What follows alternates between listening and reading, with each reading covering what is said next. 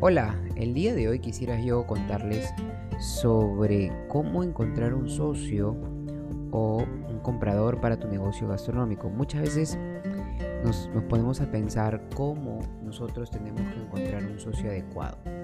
Los socios adecuados en un negocio gastronómico tienen diferentes tipos, a veces nos, ponemos a pensar que tenemos que encontrar un socio para eh, que nos ayude en la cocina, entonces buscamos un chef o de repente yo soy un chef y lo que estoy buscando es un inversionista.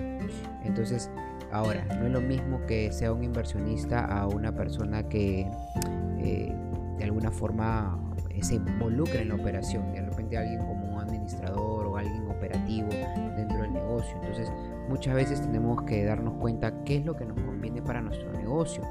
Entonces, muchas veces cuando nosotros me ha pasado en, temas de, traspasos de negocios o venta, eh, una de las problemáticas principales es que cuando buscan o, tienen sociedades, no, no, el, ¿cómo lo explico?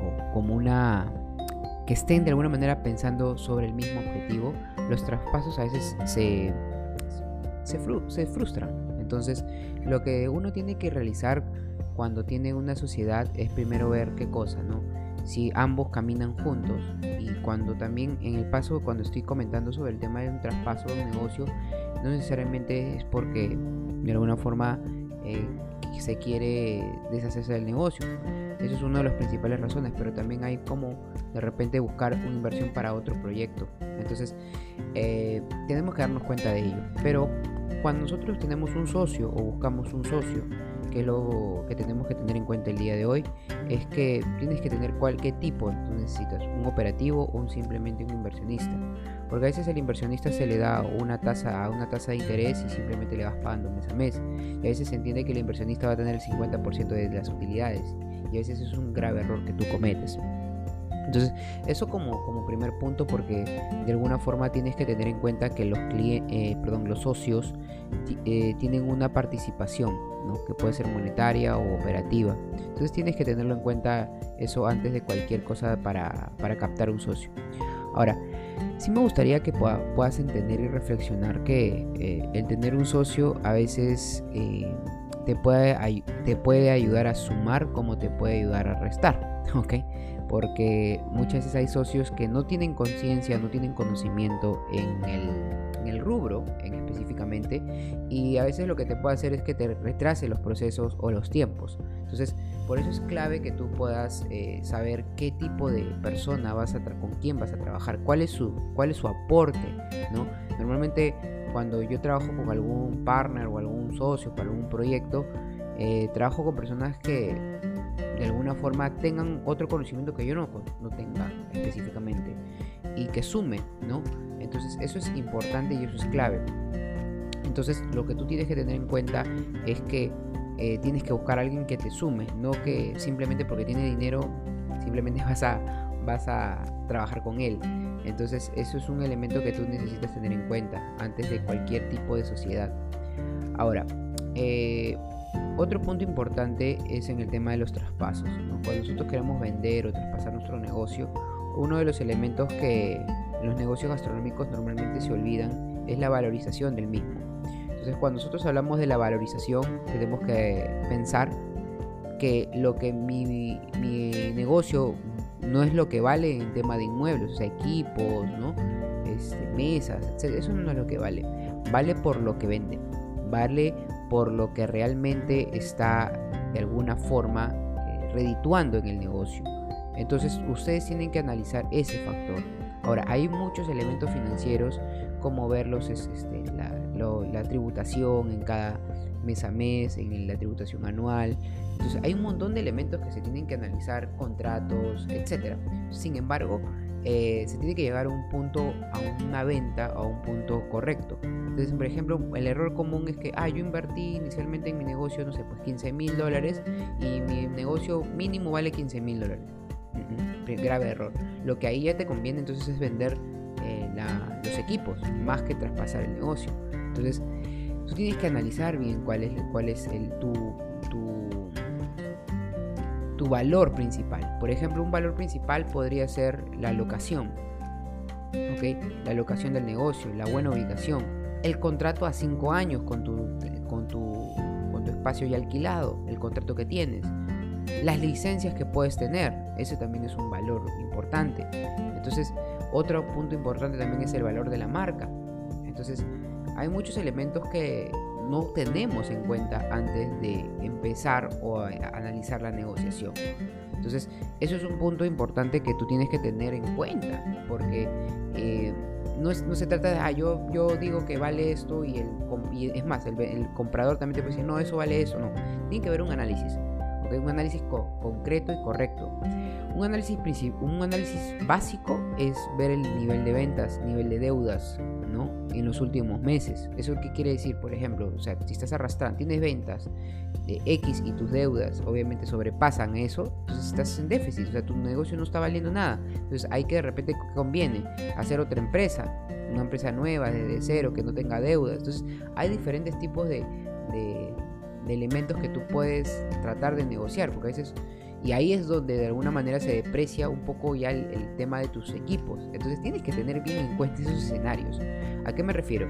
Si tú ves, si ves que la empresa no, tiene deudas, a, nadie le conviene comprar una empresa con deudas. A no ser que tenga estos valores importantes que ya está con el tema del alquiler, con este contrato, o de repente se puede hacer un recontrato con la persona, el, el arrendatario, etc. Pero es importante que ustedes tengan en cuenta que el, que el, que, el, valor del negocio tiene que ir muy de la mano con el valor de la empresa, ¿no? Entonces, si tú, tu negocio está vendiendo tanto, eh, eso es, no, es no, es lo que significa que vale eso. Si yo vendo 20 mil dólares o 15 mil dólares, eso no es lo que realmente vale, ¿no? Porque hay que decir cuánto te queda de utilidad, literalmente, limpio de impuestos, limpio después de pagar a todo mundo. Entonces, eso es algo que por lo general no nos damos cuenta. Entonces, eh, uno de los principales factores que, te digo como experiencia, porque muchas veces eh, uno nunca deja de aprender, en una negociación, la, empresa con quien estuve trabajando eh, tenía todo positivo en el tema de contratos, de alquileres, ventas, personal, pero había un factor muy muy importante que no se había mencionado en el tema de la negociación hasta cuando se mencionó, cuáles eran las deudas.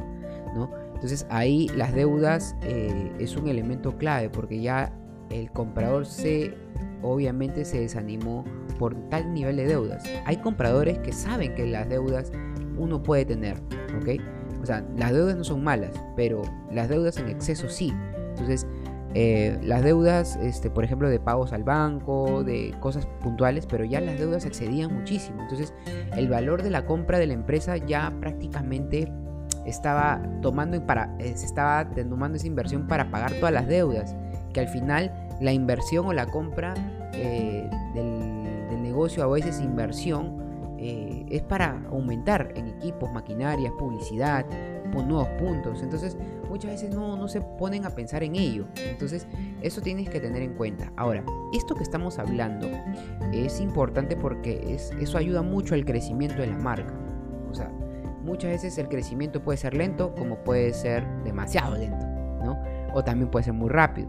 Pero para que sea rápido, tienes que tener muy bien estructurado tus costos, tienes que tener estandarizado bien eh, el tema de tu proceso de ventas, etc. Pero sobre todo para crecer necesitas inversión. Entonces, muchas veces muchos negocios gastronómicos ya invirtieron el primer año y están esperando su retorno en el segundo o en el tercero. Entonces, ya hicieron una inversión, pero tú puedes abrir otro local, claro, pero funciona muy bien en tu negocio, está, está marchando bien, tus números van bien. ¿Puedes buscar un inversionista? Claro que sí, puedes buscar un inversionista, ¿ok? Que sea tu socio, ¿ok? pero tú lo operes el negocio. Porque yo siempre digo que eh, hay inversionistas que no tienen conocimiento en el sector. El sector gastronómico, como cualquier tipo de otro sector, hay que tener el know-how de ello. Entonces, mi recomendación siempre es que te busques un socio o inversionista, que si solo es inversionista, búscate una persona eh, que de alguna manera ceda ese tema de, derechos en el tema de tus tomas de decisiones, porque ese es uno de los principales problemas que tienen realmente los negocios gastronómicos cuando, cuando se busca una sociedad. Ahora, otro tipo de sociedad que veo es que tú eres el dueño y invertiste y dices, voy a buscarme un socio, un chef porque no quieres pagarle.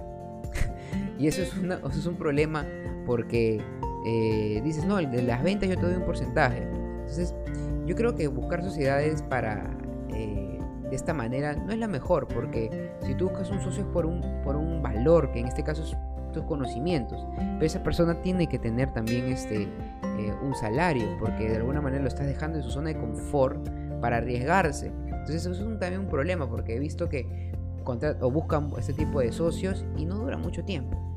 ¿Ok? Entonces hay que ser sinceros. No se trata de, ah, me voy a buscar a alguien, le digo que es socio, le doy mis 15, 20%. Tú no puedes dar 15, 20% de algo que ni tú recibes. Entonces, mira, un negocio gastronómico, eh, bueno, eh, malo, este, puede ir en un rango entre un 5 o un 20% de, de rentabilidad o margen. Entonces, si tú le dices, voy a tener el, te voy a dar el 15, ¿15 de qué? ¿De la venta o del margen? Entonces, tienes que ser realista por ello. Entonces, no se trata de dar el 15% de la venta, estarías loco darle el 15% de la venta, ¿no? Es el 15% del margen que queda. Entonces, o lo otro es establecer un salario, ¿no? Y de alguna manera ya aparte es un salario más el, el margen de, que queda de, utilidad después de pagar todo. Entonces, muchas veces el problema es ese, que no saben cómo negociar realmente. Entonces, tú tienes que tener en cuenta esos detalles para cuando tú hagas una sociedad, un traspaso, buscas un partner para que pueda trabajar contigo. Y yo siempre recomiendo que escuches, analices, investigues, pregunta. Nosotros como marketing restaurante eh, podemos ayudarte por ello. Entonces, eh, y muchas por eso estamos haciendo constantemente y revisa nuestras nuestra página web que es www.marketingrestaurante.com y puedes ver cuándo nosotros tenemos eh, capacitaciones respecto a este punto y tenemos workshops para ello. Entonces eh, es importante que tú tengas en cuenta y de alguna manera investigues también. Entonces no se trata solamente de vender, no, no, solamente se trata de buscar un socio, sino se trata de tener un negocio que funcione y que sea rápido y que sea real y que al final tengas un negocio real. Entonces, eso sería mi, recomendación para este podcast que estás escuchando el día de hoy. Y te animo a que puedas tú seguirnos en nuestras redes sociales, tanto en Facebook, en Twitter, en Instagram, en TikTok y en YouTube. Así que te animo a que nos puedas seguir y que no olvides compartir este contenido con otras personas. Nos vemos.